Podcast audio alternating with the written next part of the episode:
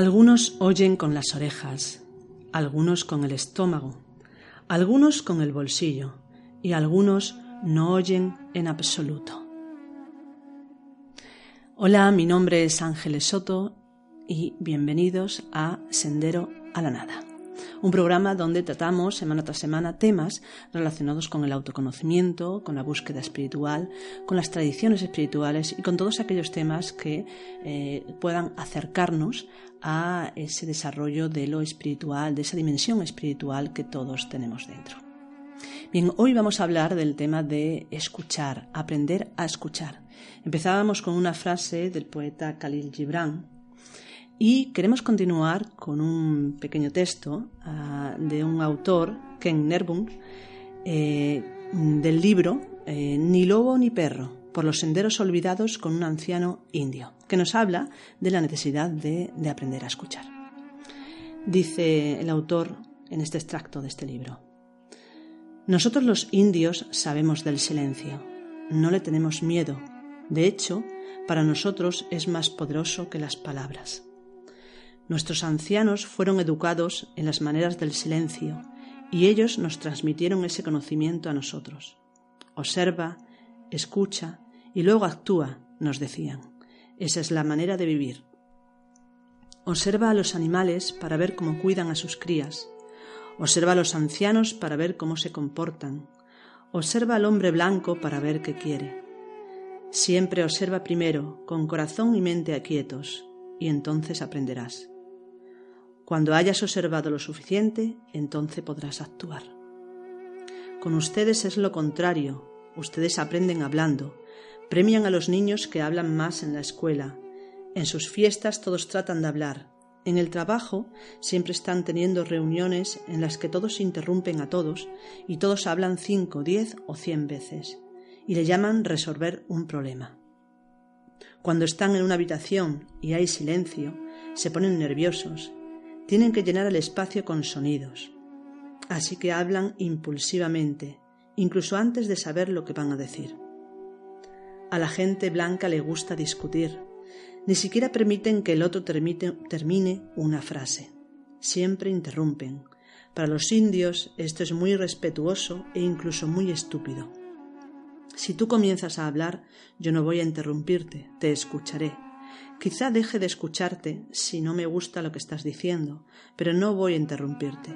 Cuando termines, tomaré mi decisión sobre lo que dijiste, pero no te diré si estoy de acuerdo, a menos que sea importante. De lo contrario, simplemente me quedaré callado y me alejaré. Me has dicho lo que necesito saber. No hay nada más que decir. Pero eso no es suficiente para la mayoría de la gente blanca. La gente debería pensar en sus palabras como si fuesen semillas. Deberían plantarlas y luego permitirles crecer en silencio.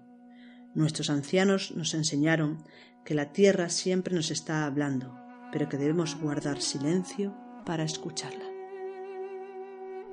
Sabes palabras de, este autor o, de este anciano indio eh, que nos habla realmente de, bueno, de esa vorágine eh, en la que normalmente vivimos, en la que constantemente tenemos que emitir información y que rara vez, rara vez nos paramos a escuchar. Y si escuchamos en la actualidad, es muy habitual que esa escucha sea una escucha la mayoría de las veces distraída por la cantidad de información que recibimos. De hecho, se habla en la actualidad de que el exceso de información es desinformación Mientras más información recibimos por los medios de comunicación, por las redes sociales, por los medios audiovisuales, tan utilizados constantemente en nuestro día a día, eh, menor es nuestra capacidad de escuchar, pues saturamos nuestros, nuestros sentidos. Cuando se habla, por ejemplo, de la meditación, de la necesidad de aprender a, crear un espacio de silencio en nuestro interior, se dice que debemos de abstraernos de los sentidos pero es muy difícil realmente eh, poder llegar a, extraernos de toda la información que hemos recibido durante el día eh, si estamos constantemente recibiendo esa información. Y como acabo de comentar, en la actualidad es todavía más exagerado por el hecho de que, eh, bueno, vivimos una sociedad que está volcada. En nuestro día a día estamos volcados constantemente en lo audiovisual.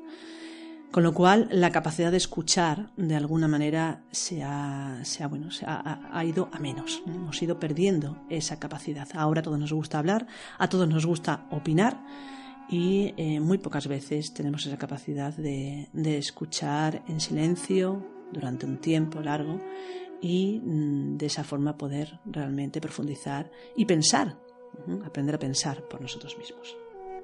De hecho, el tema que hablamos es saber escuchar, pero para poder saber escuchar, para aprender a escuchar, primero tenemos que darnos cuenta de que no somos capaces de escuchar. En la tradición del autoconocimiento se habla de que la carencia para, para escuchar la tenemos a tres niveles, a nivel físico, a nivel psicológico y a nivel espiritual. Eh, de alguna manera se nos habla de que bueno, no podemos escuchar a ningún nivel porque si la totalidad del ser humano es eh, la unión de esos tres aspectos, es decir, somos una, una realidad que comporta la parte física, más la parte psicológica, más la parte espiritual, se nos está diciendo que no tenemos capacidad para escuchar. Vamos a hablar un poquito de ello, vamos a decir por qué. A nivel físico, cuando hablamos de esa carencia de saber escuchar, a nivel físico, bueno, se puede entender mm, fácilmente como, bueno, pues no, no escuchamos porque, bueno, hemos perdido capacidad auditiva a nivel de oídos. Sin embargo, cuando se habla en la tradición del autoconocimiento de esto, no se refiere a la pérdida de capacidad auditiva ni muchísimo menos, sino que se refiere fundamentalmente a la incapacidad de atender a lo que se está escuchando que podemos decir que es psicológico, pero que de alguna manera afecta bastante a lo físico. ¿Cuántas veces en nuestro día a día no nos sucede que hacemos nosotros o cualquier, o cualquier persona que, conocemos el hecho de que al hablar le decimos algo y inmediatamente antes de responder dice ¿qué? ¿Qué has dicho? ¿Qué? Esto es súper típico en muchísimas situaciones, ya sea que lo hagamos nosotros o lo hagan otra persona. ¿Qué es lo que ha sucedido en esta, en esta situación? ¿Por qué la persona no ha escuchado lo que, lo que hemos dicho?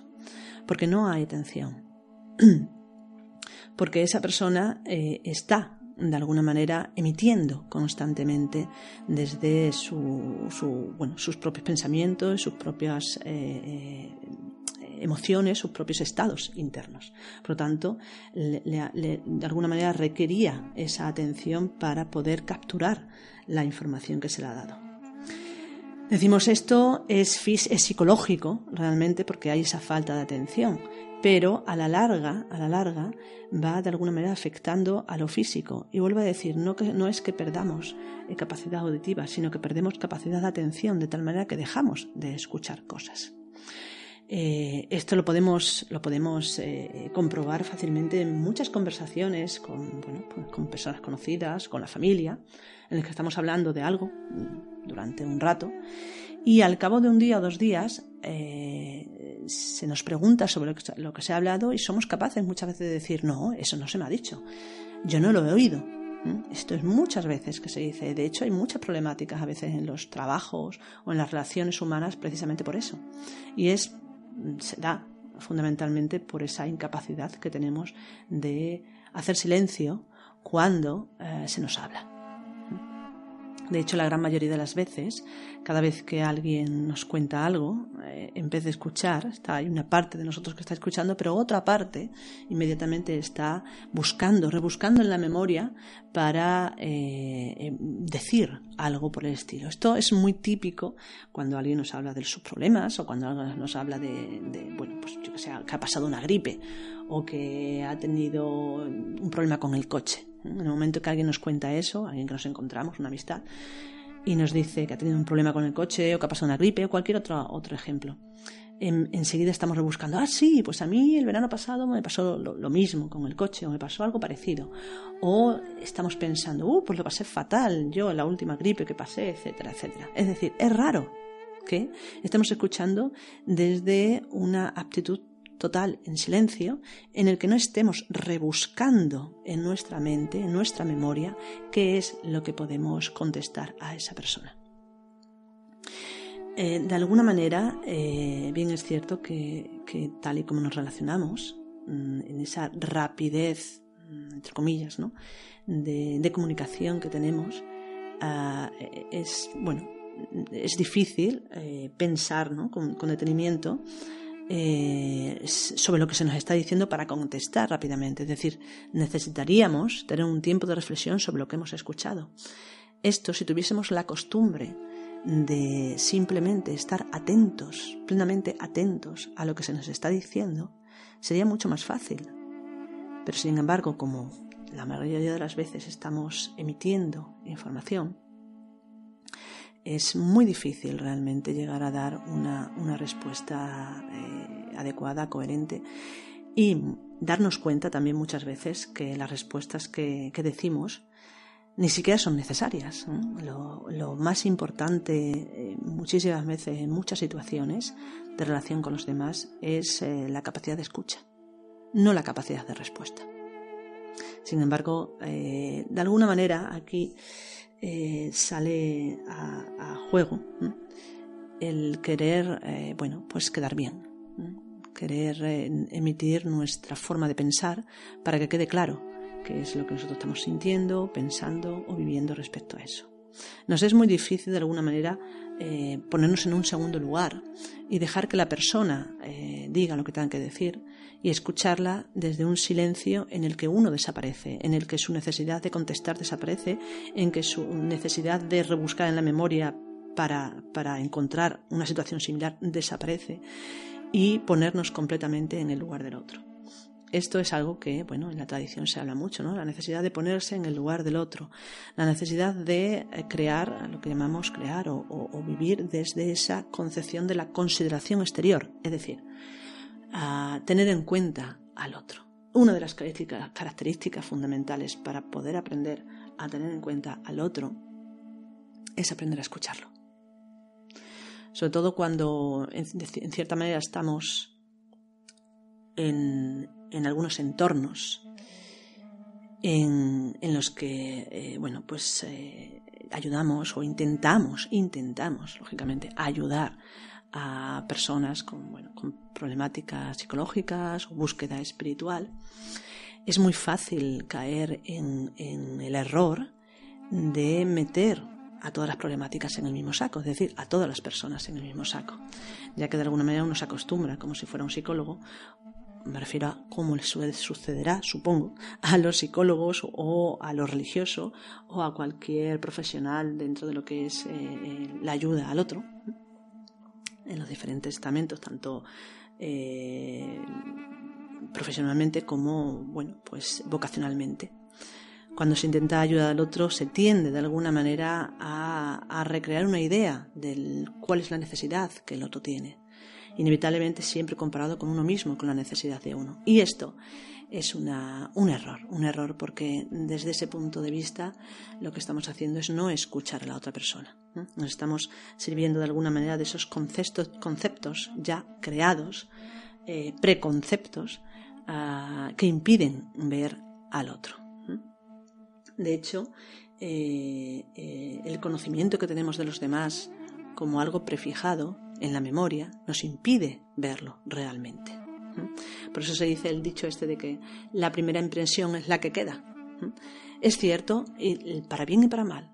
En el sentido, para mal, en el sentido de que cuando conoces a una persona por primera vez y te produce una impresión determinada, luego es difícil de quitar esa impresión porque queda enmarcado en la memoria. Si nosotros no somos lo suficientemente o no estamos lo suficientemente atentos para cada vez que volvemos a encontrarnos con esa persona, escucharla, libres de ese concepto, de esos preconceptos, no podremos ver a la persona como tal, ni muchísimo menos. Veremos la imagen, la memoria que ha quedado marcada en nuestra mente y será imposible que haya una auténtica comunicación.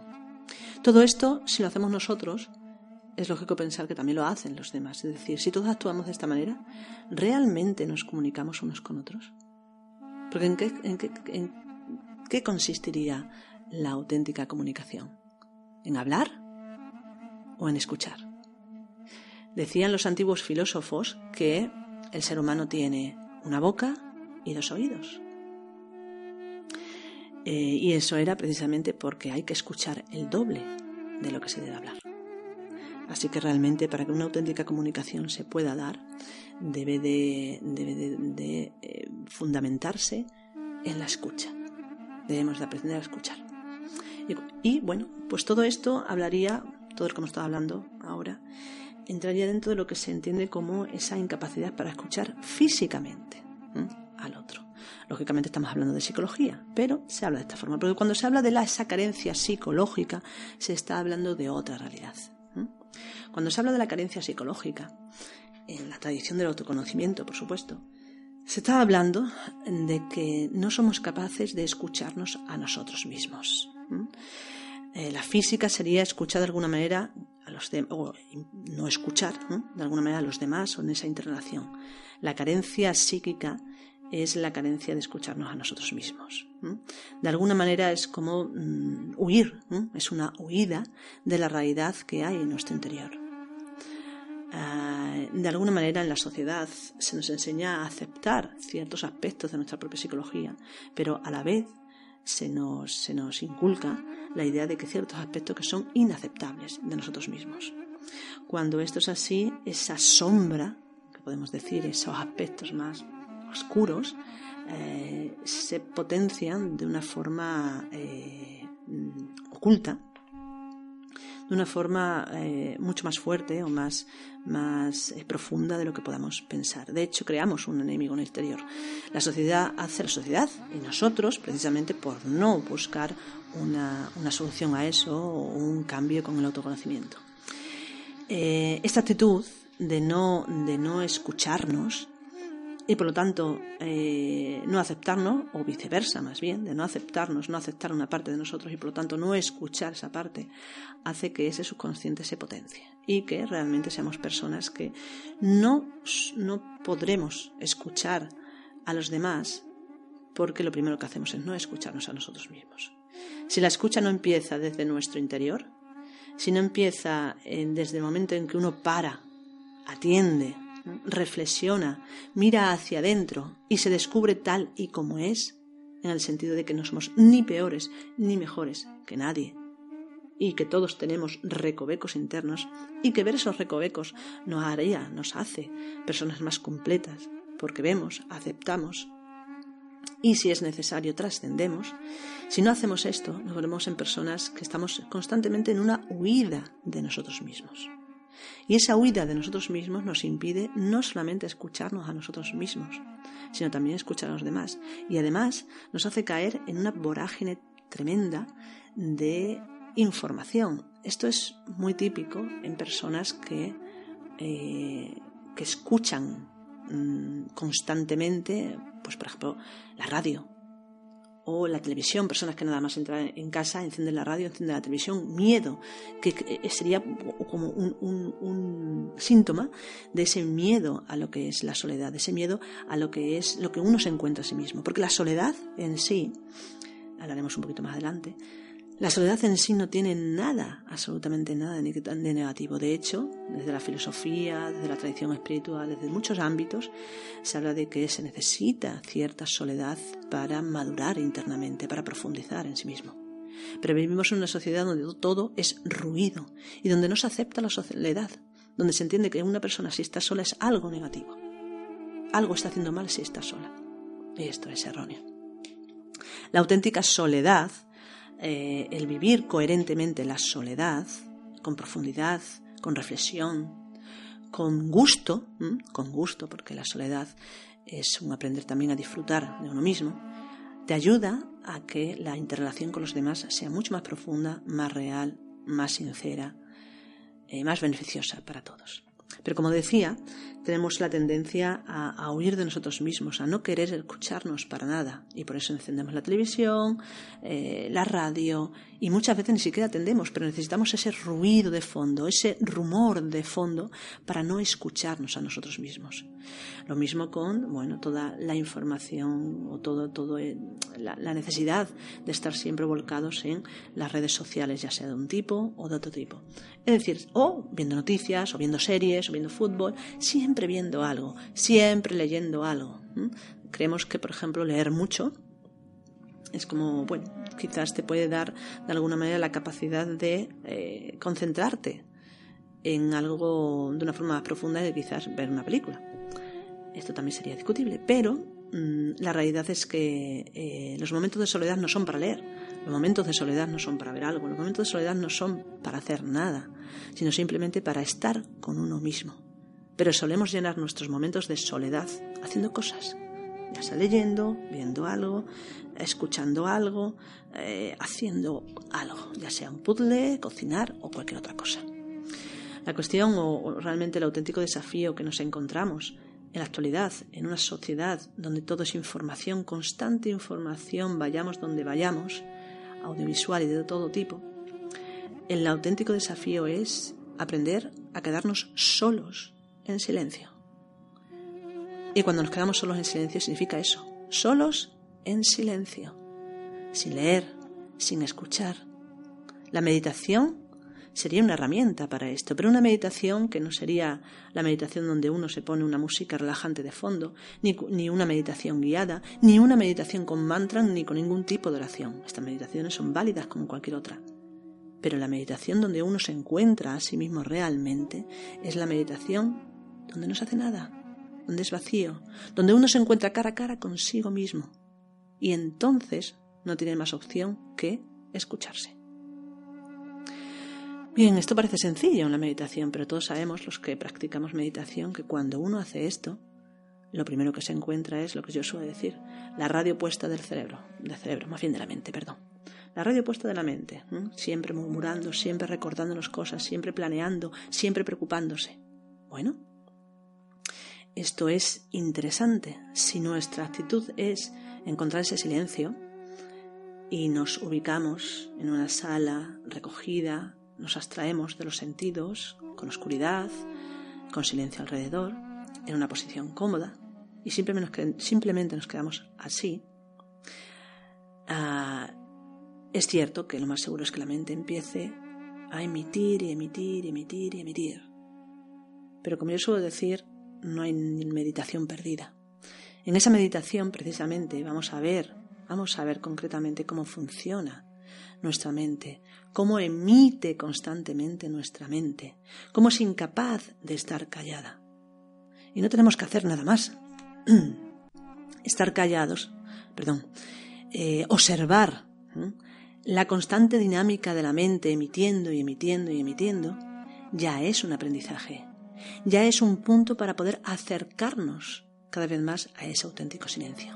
Ya llegará un momento en que el silencio sea real, porque es un silencio que nosotros mismos tenemos que conquistar.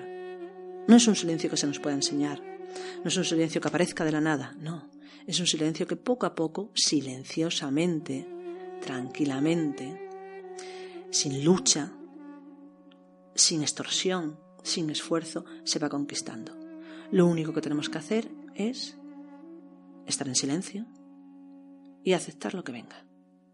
Nada más. El aceptar implica necesariamente escucha. Y ahí nos vamos a escuchar. Y vamos a aprender cómo funciona nuestra mente. Y vamos a, de todo eso, ese funcionalismo, vamos a aprender a distinguir lo que nos es útil de lo que no lo, sé, de esos pensamientos que no nos sirven para nada, de aquellos que sí son necesarios para nuestro diario vivir o incluso para profundizar.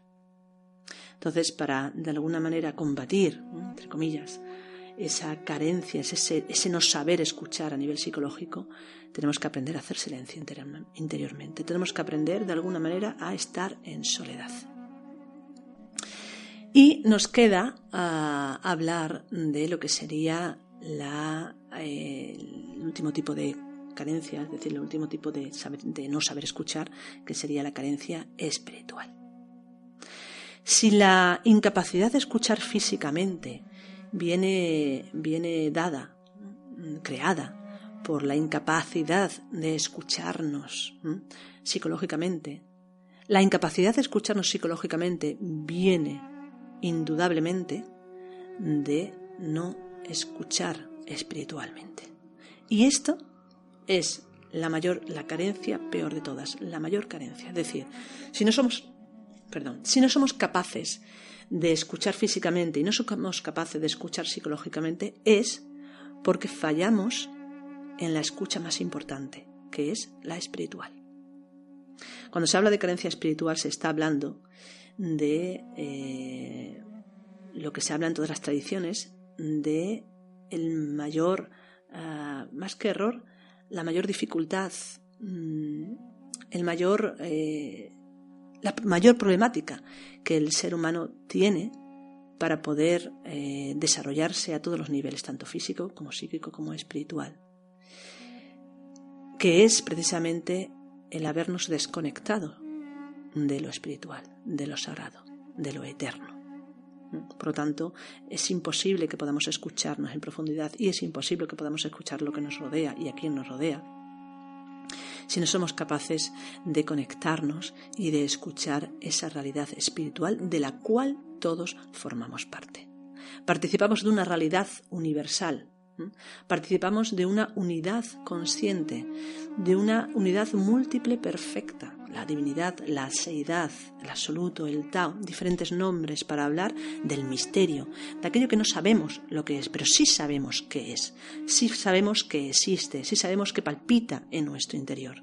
Sino todos, algunos de nosotros necesitamos potenciar, necesitamos vivenciar, necesitamos trabajar y, ahondar y profundizar en esa realidad espiritual, esa inteligencia que llamamos espiritual o en esa dimensión que eh, da lugar a todo lo demás, lo espiritual.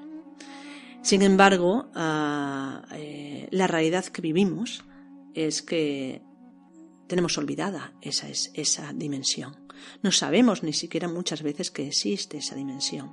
Por eso en el hinduismo dicen que uno de los grandes errores del ser humano, una de las grandes problemáticas del ser humano es la ignorancia, vivir en la ignorancia. Pero de esas ignorancias se habla de dos tipos de ignorancia, la ignorancia consciente y la ignorancia inconsciente. ¿Qué quiere decir esto? La ignorancia consciente es aquello que sabemos que no sabemos. Por ejemplo, pues yo soy ignorante de eh, las leyes de la termodinámica, por ejemplo. Pues soy consciente de que ignoro esas leyes, por ejemplo. La verdad es que ahora mismo no sé si las ignoro o no. Bien, pero eh, la cuestión es esa. Somos conscientes de que no sabemos ciertas cosas. Pero la peor ignorancia es la ignorancia inconsciente, es decir, no saber que no sabemos. Y esto tiene que ver directamente con lo espiritual. Cuando nosotros realmente no sabemos que tenemos una dimensión inmensa a nivel espiritual, que podemos desarrollarnos a esos niveles, que desarrollar esa realidad nos haría muchísimo más felices a nivel eh, psicológico y a nivel eh, práctico en el día a día. ¿Por qué? Porque primero nos aceptaríamos plenamente tal como somos y segundo aprenderíamos a aceptar también plenamente a los demás. Y esto haría que nuestra convivencia y nuestra vida fuese mucho más coherente, más feliz, más plena. Entonces es muy importante de alguna manera eh, sea de una forma u otra, a recordar, recordar quiénes somos. Recordar, recordar que formamos parte de esa realidad divina de las que se nos habla en todas las tradiciones. Se dice también en las tradiciones que eh, esa realidad divina, esa chispa divina que, de la que todos formamos parte y que palpita, esa chispa que palpita en nuestro interior, está dormida que no está activada en su totalidad, que duerme. Por ejemplo, esto se hablaba en, los cuentos, ¿no? El cuento que más claramente lo habla es el cuento de la vida durmiente, la vida durmiente como conciencia, como esa chispa divina que duerme y que tiene que ser despertada, porque si no despierta, todo el reino duerme. Por lo tanto, si nosotros no despertamos esa naturaleza divina en nuestro interior, si no aprendemos a acordarnos de nosotros mismos, y aprendemos a escuchar y a crear una interrelación cada vez más profunda, más real, más continuada con lo divino, con lo espiritual, con el misterio, nunca eh, tendremos una plenitud ni una felicidad completas. Así pues, de esas tres carencias, aprender a escuchar físicamente a los demás, a lo que nos rodea también, por supuesto, aprender a escuchar al planeta, a la Tierra, como decía en el libro de ni lobo ni perro. Aprender a, escucharnos a nosotros mismos, a aceptar lo que somos internamente, para poder verlo. Si no aceptamos, no podemos verlo, no nos podemos escuchar, no lo conocemos. Y finalmente, para poder realmente hacer todo esto, lo importante, lo más importante es recuperar nuestra dimensión espiritual, conectarnos, aprender a escuchar recrear una interrelación, una dianoética, como decían eh, en, el antiguo, bueno, la, filosofía. Eh, el estado de, de diánoya, un estado de revisión, un estado de diálogo, un estado donde uno recrea una, un diálogo no solo consigo mismo, sino con esa dimensión de sí mismo que le trasciende, esa dimensión que por lo tanto sí le trasciende no solamente es a nivel individual, sino también a nivel de unidad, a nivel de, de, lo que todos formamos parte, esa divinidad, seidad, misterio o como queramos llamarlo. Bien, hasta aquí el podcast de hoy, diciendo bueno que espero que, os sirva. Espero que podamos, eh, bueno, que podáis de alguna manera eh, llevar a cabo pues ese intento de escucharnos a nosotros, de escuchar también a los demás, intentar hacer silencio, darnos cuenta de que cuando estamos eh, hablando con alguien, tenemos que parar nuestra tendencia a emitir, y escucharle completamente, aun a riesgo de que cuando pare de hablar no sepamos qué decir. A veces es preferible eso que simplemente pues decir lo primero que se nos ocurre y, que no sirve para nada. Eh, como decían también el proverbio en la India, si tu palabra no mejora el silencio, mejor no digas nada. Por lo tanto, aprender a, de alguna manera, esa escucha eh, y aprender a callar, aprender a estar callados, no a hablar constantemente.